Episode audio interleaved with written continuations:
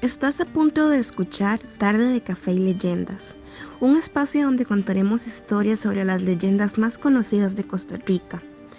Los últimos sábados de cada mes a las 5 pm escucha Tarde de Café y Leyendas.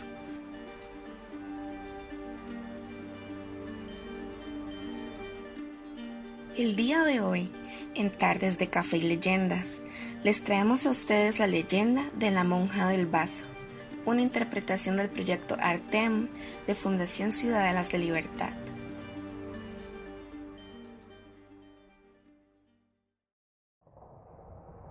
En el año 1865, el Hospital San Juan de Dios pasa a manos de las Hermanas de la Caridad, las cuales comenzaron sus labores con gran pasión desde su llegada. Atendían a los enfermos, realizaban sus oraciones, preparaban las comidas y demás labores propias de un alma que dedicó su vida a cuidar la de los demás.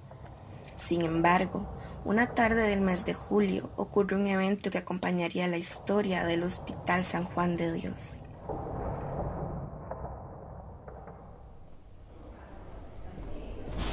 Ay, viste que entraron otros tres pacientes a la sala nueva. Uy, sí. Y me di cuenta. Se encuentran en el pabellón de los pacientes graves. Uy, hay que pedir los nombres para incluirlos en las plegarias de la tarde.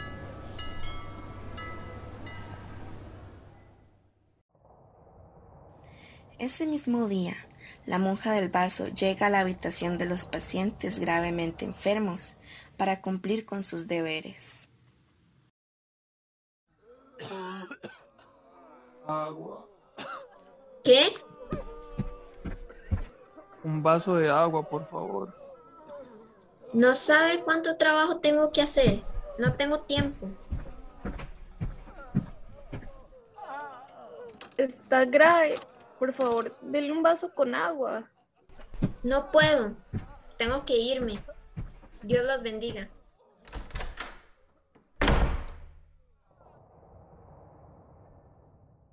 Al día siguiente, habían personas llorando en el pasillo de los pacientes graves. Ay, no.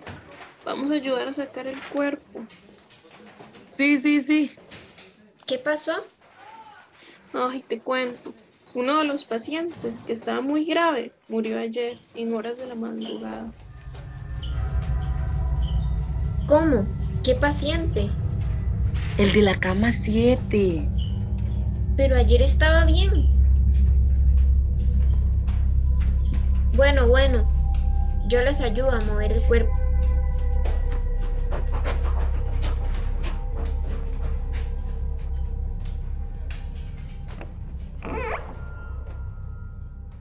Uy, el ambiente se siente muy pesado.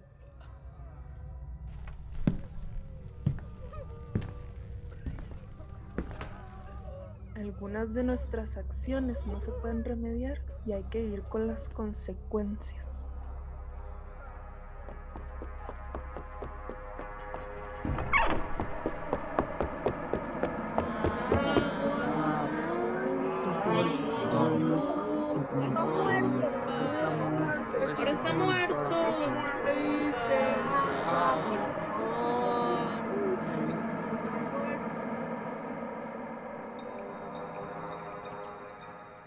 Nos vas a ayudar? Ay, no, no puedo. Me voy de aquí.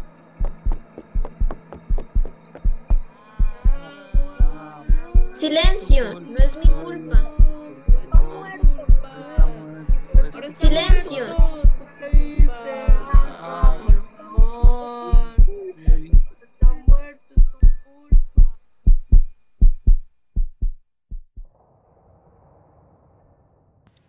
Desde ese día, nadie la volvió a ver nunca más. Sin embargo, meses después comenzaron a ver un espectro en las habitaciones de los enfermos, una monja que cargaba entre sus manos un vaso con agua, rogando que alguna persona tomara de él. Su aspecto era horrible, por lo que las personas se asustaban al ver a este espectro pálido. El vaso era rechazado por quienes se lo encontraban, pero según esta leyenda, las personas que aceptaban el vaso sanaban milagrosamente.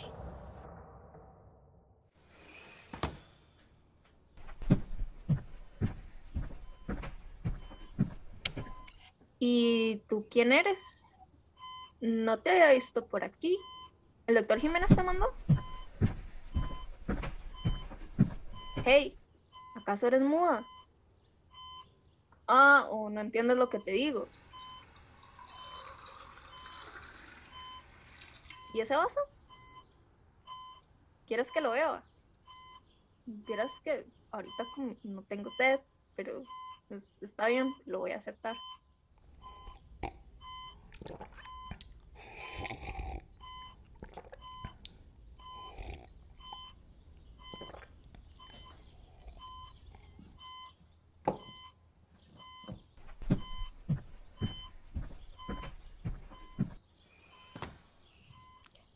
¿Con quién hablas? ¿Con la monja? Pero aquí no hay nadie. Pero, pero ¿cómo así? Estaba aquí hace un minuto. ¿Qué? ¡Ah! Mira, tu herida ya no está. Es un milagro. Si alguna vez visitas el Hospital San Juan de Dios, no te asustes si en sus pasillos ves pasar una silueta tenebrosa vestida como monja. Y si ésta te ofrece el vaso con agua, acéptalo. Puede ser que éste te cure de cualquier enfermedad.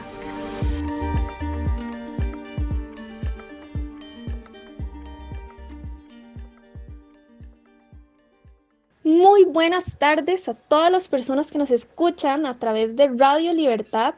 Acabamos de escuchar una interpretación de la leyenda de la monja del vaso y les agradecemos que continúen en sintonía en Tarde de Café y Leyendas. Nosotros somos Artem y estamos muy agradecidos que nos acompañe este ratito de la tarde. Mi nombre es Génesis y hoy me acompaña mi compañera Natalie. Buenas tardes, Génesis. Bueno, Génesis, te cuento. Hoy nos acompaña una persona muy especial, además de nuestros oyentes, el profesor José Pablo. Bienvenido, profe. Hola, muchas gracias por la invitación. José Pablo Román, un gusto. Bueno, este, nos gustaría conversar un poquito con usted del día de hoy acerca de lo que es la leyenda de la monja del vaso. Pero primero, nos gustaría comentar, este, conversar un poquito, profe, ¿de dónde venís? ¿A, qué te dedicas? Mm, cuéntenos. Esa es la gracia de esto, conversar. Bueno, eh, yo soy egresado de Bellas Artes de la Universidad de Costa Rica. Ahí fue donde empecé a trabajar bastante lo que era el tema de la leyenda tica. En realidad, digamos, es como parte de mi obra artística. Me invitaron acá porque el año pasado tuve una experiencia también con, con una actividad que se dio con respecto al tema de las leyendas, que fue muy bonito. Entonces, bueno, aquí soy nuevo. Actualmente me dedico a la ilustración y a la docencia, principalmente para lo que tiene que ver con diseño publicitario en universidades privadas. ¡Qué chiva! Profe, dígame una cosa. Es bien, es, bien, es bien, es muy divertido en realidad. Igual que lo que están haciendo ustedes. ¿Hace cuánto tienen este, este proyecto? Yo también quiero preguntar. Sí, sí. Eh, se oye bien bonito, la verdad. Yo no sé. Este de hecho, este, disculpe Natalie, este proyecto para responderle al profesor, eh, de hecho este es nuestro primer podcast. Usted aquí está estrenándolo así nuevecito, recién salido de fábrica. Ok, muy bien, gracias por invitarme entonces. bueno, yo le tengo unas preguntitas por ahí. Adelante. Profe, ¿usted cómo este, conoció esta leyenda? Digamos, ¿dónde la escuchó por primera vez? Bueno, en realidad es, es, es curioso. Bueno, a mí siempre el, tema me interesó, todo lo que es el tema de la magia, digamos, eh, folclórica, tradicional, me parecía súper súper bonita. Me acuerdo que de niño leía libros de Elías Ledón, que era un recopilador de leyendas costarricenses. Entonces ahí fue como la primera vez que yo toqué, bueno, que, que tuve en contacto, digamos, con, con esa leyenda en particular. Eh, no es la más conocida, inclusive, o sea, a pesar de que la gente que la conoce sabe que es como altamente tradicional, etcétera, es vacilón porque ni siquiera en el propio San Juan de Dios a veces conocen que la leyenda existe. Porque la, muchas de las funciones de, que, que, han tenido las leyendas en sí han sido aleccionadoras, es todo dentro de un tema de moral, etcétera. Y bueno, a veces, eh, a veces digamos, la, la, dicen que cuando viene la luz eléctrica se espantan los monstruos. Entonces, eh, el, momento que existía antes, cuando la gente se reunía temprano en las casas, etcétera, y para compartir y contar leyendas, el proceso se acabó porque se vio sustituido por un montón de otras actividades, desde estar ahora en la casa metidos por el tema de, del COVID y estar viendo Netflix o ver Disney o ver tele o, o lo que sea, o antes como ir al cine o ir para Randall, etcétera. Entonces, e, eso ha cortado muchísimo que la gente transmita, digamos, ese, tipo de, de, conocimientos. También es importante como tomar en cuenta de que la versión que ustedes están colocando es una versión muy bonita. No sé, fue generada, generada por ustedes o, fue, o la tomaron de una parte. Fue narrada por nosotras. bueno, está muy bien producida. La leyenda para poder producir eh, este pequeño podcast, eh, sí hubo como una pequeña investigación, recopilamos varias leyendas, porque algo que tiene muy interesante las leyendas es que existen demasiadas versiones, eh, porque cada persona va poniéndole su toque, así como nosotras. las leyendas pertenecen a la tradición oral, entonces eso significa que la versión que yo te cuente a vos va a depender de la intencionalidad que yo tenga. ¿ok? Mm. Entonces, de repente, hoy yo quiero darte esperanza, digamos, tocando el tema de este vaso de agua, de la curación milagrosa, etcétera, o tal vez el día de mañana lo que quiero hacer es asustarte, uy, porque te, te vos dejarás una torta y vas a dormir en el, en el hospital, yo te digo, mira, vea, vea por zapa y ahora van a asustar. Ahí asustan, ahí asustan y le van a pegar así el mega susto. O sea, siempre va a depender de, de lo que yo quiera. Y cuando es tradición oral, todo es válido, todo es válido con lo que ustedes están haciendo no es exactamente transcripción oral. Eh, bueno, no es una, no, no, es, no es una, no, es una transmisión oral, sino que es una, eh, ni tampoco una transcripción cultural. La transcripción cultural es cuando vos llegas, tenés tu propia historia y yo transcribo. Entonces yo lo que estoy haciendo es salvaguardando un fragmento de la historia de Costa Rica que viene a través de la versión de las cosas que vos creaste. Entonces yo no, yo no estoy generando, digamos, ninguna mediación o ninguna interpretación, sino simplemente estoy traduciendo, que eso es mucho de lo que hacía, por ejemplo, Elías Celedón, por eso decimos que era un transcriptor. Lo que ustedes hacen es la producción cultural, que también es muy importante, y además, a pesar de que no parezca, me parece muy importante que hayan eh, dicho que se tomaron el tiempo para hacer una investigación, me pareció de hecho inclusive de que está muy bien planteada, muy bien planteada, porque en la producción cultural se necesita realmente bastante información, bastante investigación para poder preservar de una manera eh, sana todo lo que nosotros estamos contando, todo este pedacito de lo que somos nosotros o de lo que son esas tradiciones, etcétera. Porque imagínate que de repente la monja de ustedes se hubiera convertido como, no sé, como la película de la monja del conjuro, por ejemplo, etcétera. Le quita credibilidad y le quita mucho de los, cimientos, de, los cimientos que tenemos nosotros como cultura que, de personas que habitan en, en este país. Entonces, en ese aspecto. Esas raíces, esas raíces. Claro, claro, que, que tampoco necesariamente es este, una obligación, bueno, no es una obligación de todos interpretar esto a través de investigaciones, y cada quien puede hacer lo que quiera. Sin embargo, es altamente rescatable y déjenme decirles que ese podcast, en la forma que ustedes lo están planteando, en realidad eh, es un documento que es bastante, bastante importante. Créanme que si no fuera al revés, si fuera al revés, eso lo diría. Entonces, felicidades. Sí, muchísimas gracias. bueno, gracias. yo, dame, al menos yo también quería preguntarte, ¿dónde, dame, alguna vez en, en en su familia escuchó a tíos o abuelos comentar de esa historia. Digamos, en mi caso, yo nunca escuché esa historia en mi familia. Yo la llegué a conocer por fuera. Ajá. Bueno, eh, no, digamos, dentro de mi casa propiamente, esa en particular no, digamos, esa, yo digamos, sí a mí nadie preguntó antes, pero y como yo trabajo en la, en la rama artística y yo, tengo interpretaciones de las leyendas, etcétera, a través de investigación, mi proyecto de grabación tuvo que ver con las leyendas, las leyendas costarricenses y también toqué el tema de, la monja del vaso de, agua. Eso no, es la única aparición de monja que hay en el país, dicho sea de paso, eh, que, tiene que, que tenga que ver con hospitales. Pero, este, no, digamos, eso no era como la más frecuente. La, las, las más frecuentes usualmente en mi casa eran como de la cegua y la llorona y el cadejos, que sí además suelen ser también las más sonadas. Entonces, eso es, en mi casa incluso había como un cuento con respecto a la llorona y todo eso. Entonces era como, como así. No, normal. Lo normal, yo, Yo- creo que. sí. ajá. Sí, sí. Yo no sé si alguna de nosotras, este, ha escuchado, ya como para pregunta general, alguna de nosotras ha escuchado algo así. O sea, yo como, como les repito, yo no había escuchado nada de eso en mi familia. He escuchado varias, pero no esa. Este, Ajá. yo no sé si alguna de nosotras, Eh, yo este, personalmente, la monja, lo que es la monja del vaso, yo sí lo escuchaba como desde la escuela, pero la versión era que era una enfermera la que asustaba por los pasillos y aparecía.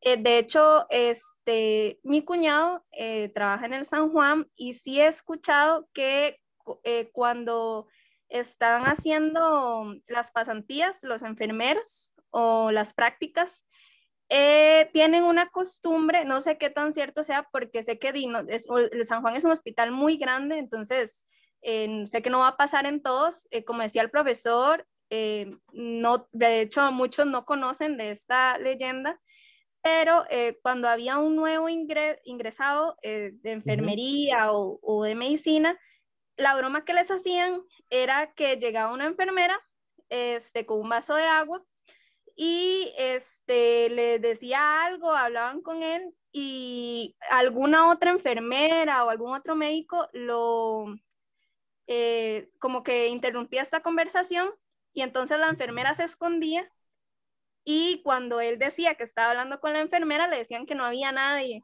Entonces era como el susto, la iniciación. Este, eh, no sé eh, si se seguirá haciendo. eh, Suena, si- suena cruel, suena cruel.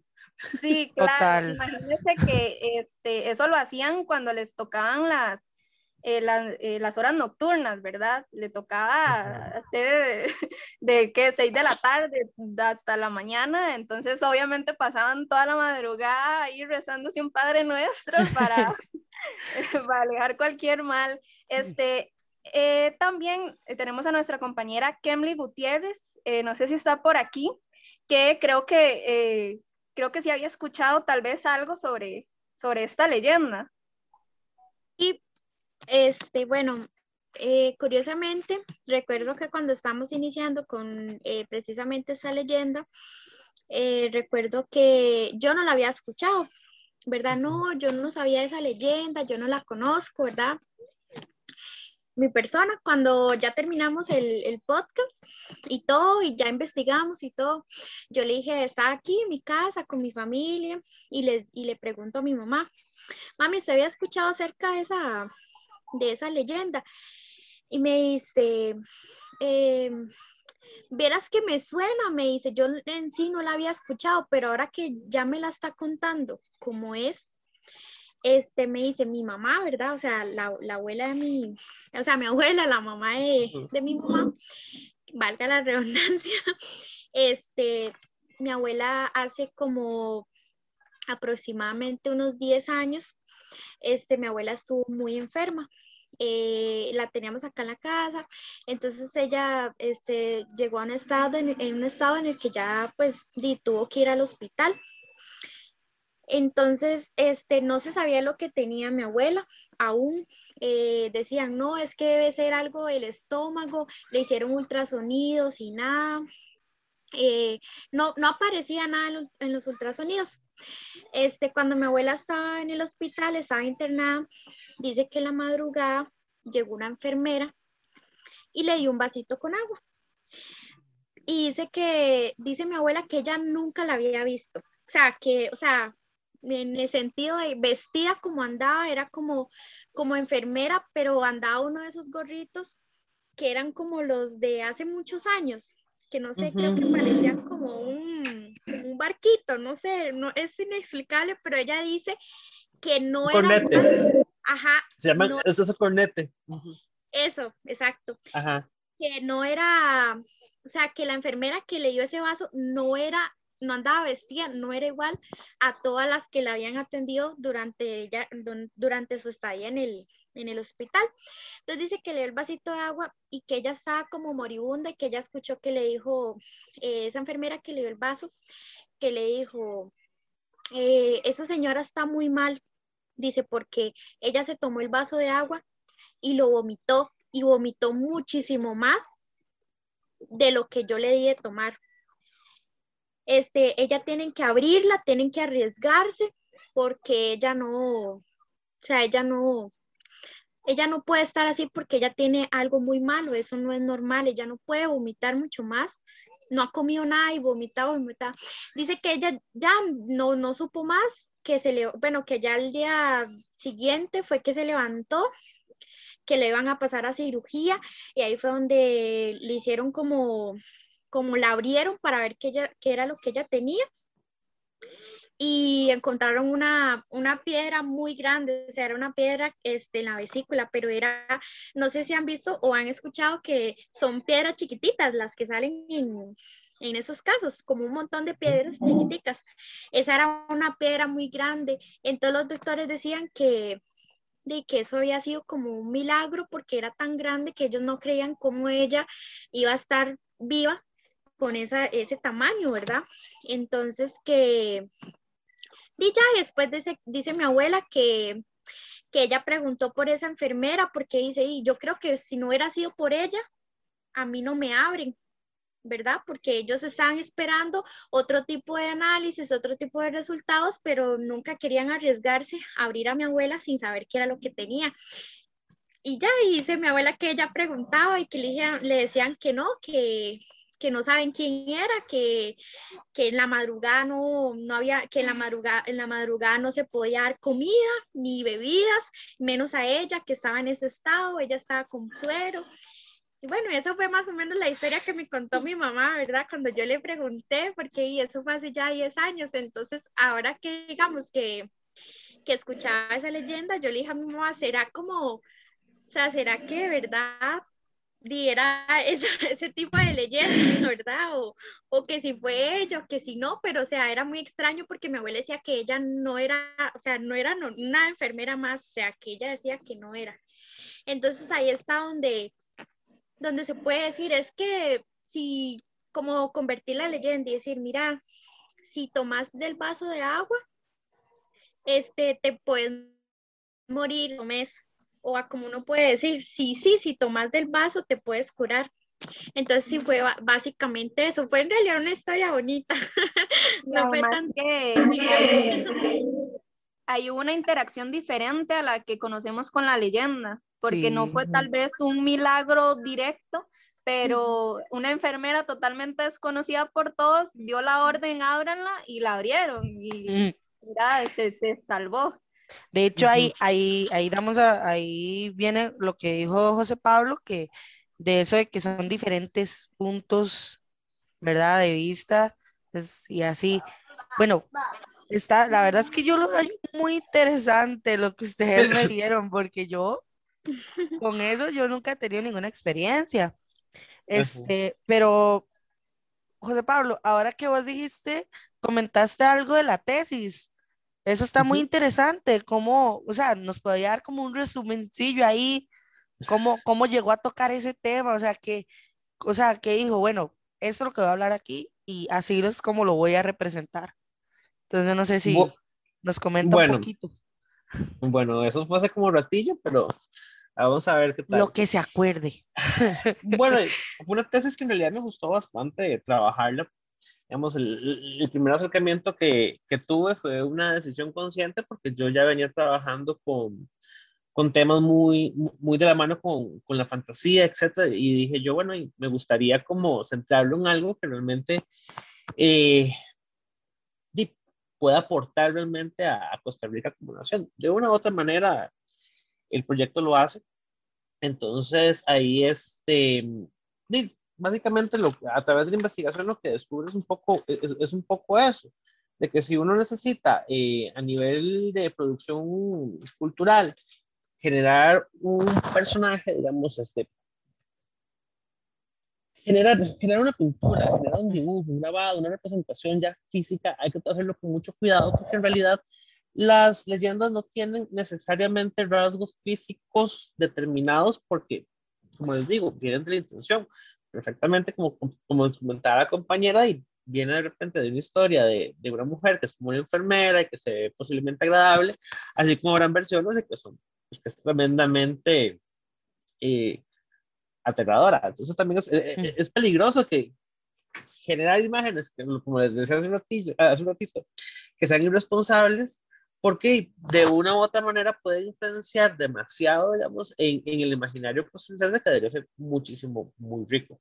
Entonces, uh -huh. eh, siempre va básicamente, eh, los rasgos de monstruosidad siempre, digamos, por lo menos tradicionalmente, eh, van de la mano con, eh, con los valores cristianos, porque a fin de cuentas Costa Rica, digamos, tradicionalmente, en el momento en que, en que empezamos a, hablar sobre leyendas, eh, tenían un tema leccionador que siempre iba con respecto, digamos, a, a, a las creencias cristianas, a la moral cristiana. Era como usted tiene que comportarse de tal manera, y usualmente iba muy de la mano con el tema este de la, de, este, de la cristiandad, y eso es lo que teníamos que, que responder.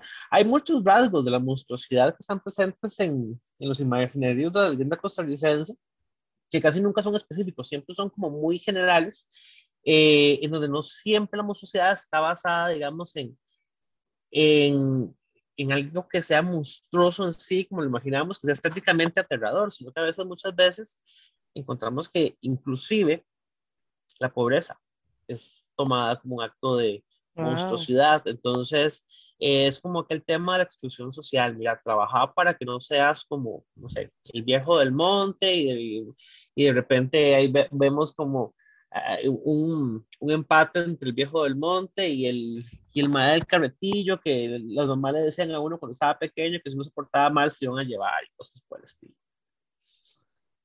Hijo puchica, este, está bastante, a mí sinceramente me genera mucha curiosidad mucha, mucha curiosidad. Entonces, a, mí me encanta, a, a, mí me gusta más la historia de la compañera porque me encantan los sustos. Oh, oh. A mí es que yo me asusto con todo, entonces, no lo sé. este... como, como, su hermanita que está detrás suyo. yo, yo ninguna hermana está aquí. Otra versión que he escuchado de la monja es esa, que muchos no se toman el vaso porque les da tanto terror uh -huh. que, uh -huh. no, o sea, por eso es que no se curan, por eso están po pocas veces que logran, logran sanarse, pero muchas otras dicen que es eso, que es una enfermera bonita, uh -huh. entonces sí, no sé si también dependerá de la persona y por eso se le aparece diferente, pero habría que, se le tiene que aparecer a uno para saber, ¿verdad? Entonces... También la, la intención de la, también la intención de la historia. De hecho, digamos, la, la más común es que es aterradora, la, la, la, monja, y por eso la gente le huye. Y no se toman el vaso con agua, ella anda ahí buscando la penitencia. Dije, puchica, sí.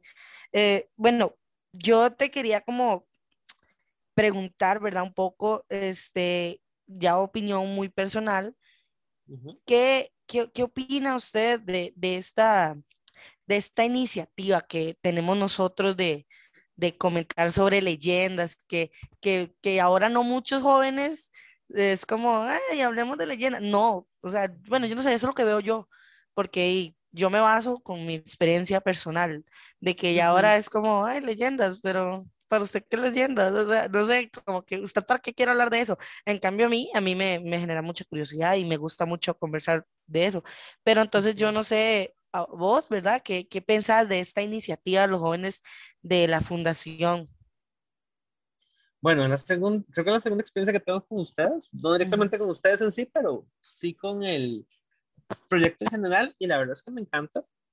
Eh, es, yo creo que no hay como muchas oportunidades para que la gente joven interactúe con ese tipo de temas, uh -huh. principalmente porque la vida se ha vuelto más atareada, hay muchas más actividades, etcétera, pero igual es un tema apasionante. Yo creo que eh, también para eso existen las películas de miedo, porque a la gente le gusta pegarse sustos y agarrar ideas, etcétera, y a veces no hay espacios como construidos de forma adecuada para, este, para poder relatar ese tipo de, de relatos, digamos. Entonces, uh -huh. es, eh, me parece que es muy responsable y muy bonito. Deberían integrar más gente al, al, al conservatorio. Esa es la idea. El conversatorio. Esa es la Estamos idea. en el piloto. Ajá. eh, vamos a ver. Bueno, ya la última que tengo ahí, preguntita ahí para ya dejarte en paz. este, usted ha intentado este, rescatar esas leyendas con su familia, porque, digamos, al menos a mí, yo, mm, mi abuela es una que ella me cuenta, mis abuelas a mí me cuentan, pero mis primitos más chiquititos, los hijos de mis primas, todo eso vienen creciendo y tal vez ahora es como, no, o sea, al menos yo, yo digo, sí, dele, contémosle esto y esto y esto para que se asuste o algo así, pero no, le, vos has intentado eso de, de, esas iniciativas de venga, conversemos de esto o, o vos que sos así como profesor, ¿ha intentado rescatar ese tipo de leyendas en, algún tipo de clase o algo así?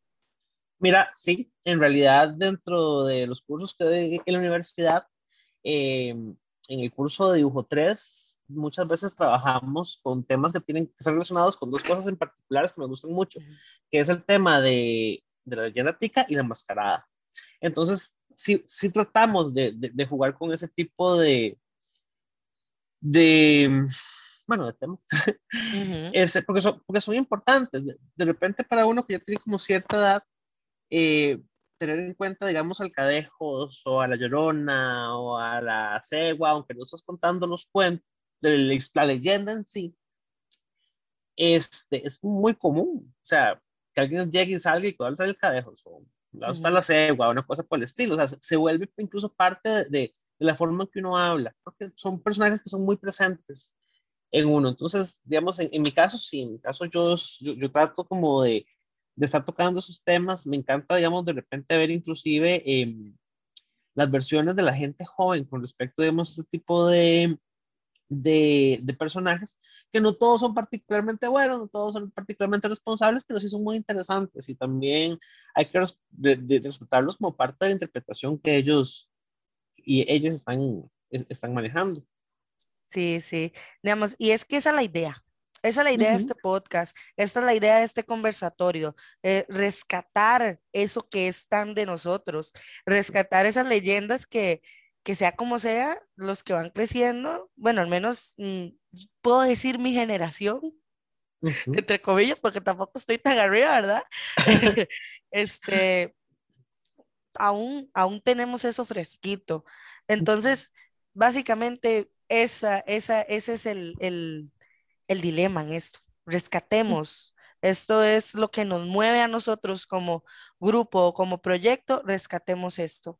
Esto sirve, esto es de nuestro país y lo tenemos que querer y tener muy presente.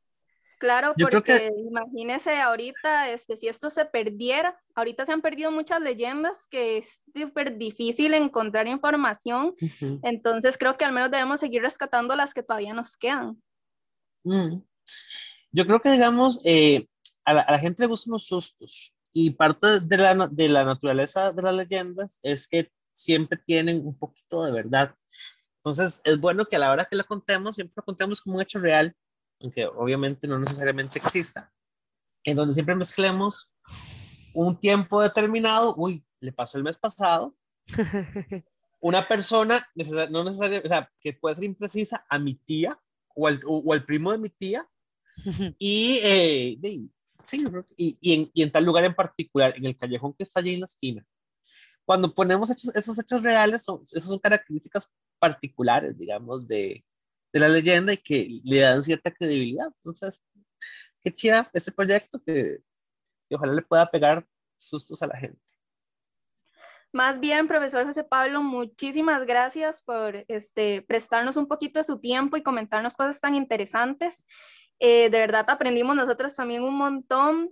Y bueno, eh, súper invitados a contactarnos en la página de Facebook Arten FSL eh, a, a todos nuestros oyentes para que nos cuenten sus anécdotas o si conocen a alguien que haya vivido una experiencia relacionada con alguna leyenda, estaríamos súper encantados de leerlas y tal vez si se da la oportunidad hasta invitarlos a esta sección para conversar un poquito, ¿por qué no? Así como conversó el profesor José Pablo con nosotros, este, y es eh, para lo que decía el profesor José Pablo, es eh, muy interesante cuando se escucha a una persona que lo ha vivido en carne propia y ha experimentado este, la leyenda, porque puede contarle incluso eh, tal vez con mucho más detalle de lo que este, se puede encontrar en una historia eh, que ya lleva bastante tiempo.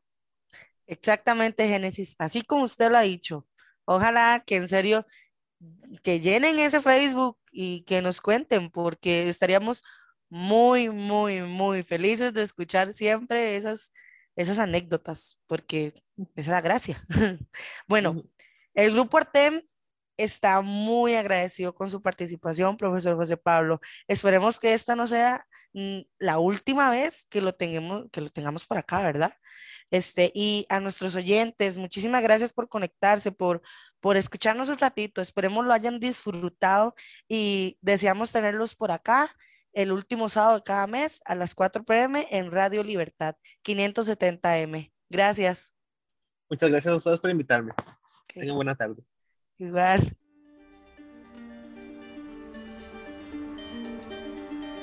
Llegamos al final de tu programa, Tardes de Café y Leyendas, un espacio construido para el proyecto social Artem. Sigue en sintonía de la programación de Radio Libertad 570 AM.